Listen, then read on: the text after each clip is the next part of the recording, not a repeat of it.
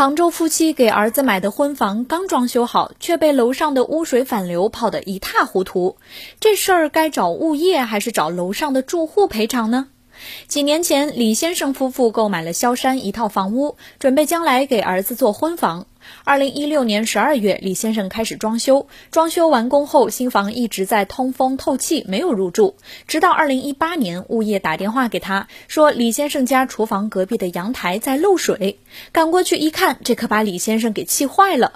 厨房污水管与应景交界处堵塞，楼上用户的厨房污水都反流到了李先生家的厨房，导致装修好的厨房地砖、墙面、柜子都被泡得一塌糊涂。物业最开始是让李先生自己先处理好污水，之后再来协商赔偿，但是迟迟没有动静。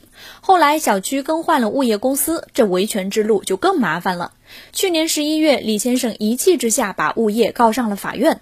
物业公司觉得自己很冤枉，他们认为物业已经尽到了对管道外部情况的日常检查义务。李先生的遭遇是楼上业主造成的，而且事情发生之后，物业也及时清理疏通了，已经履行了管理义务。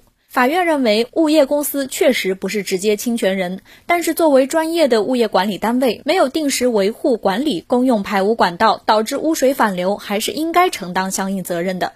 最终，物业公司与李先生达成了调解。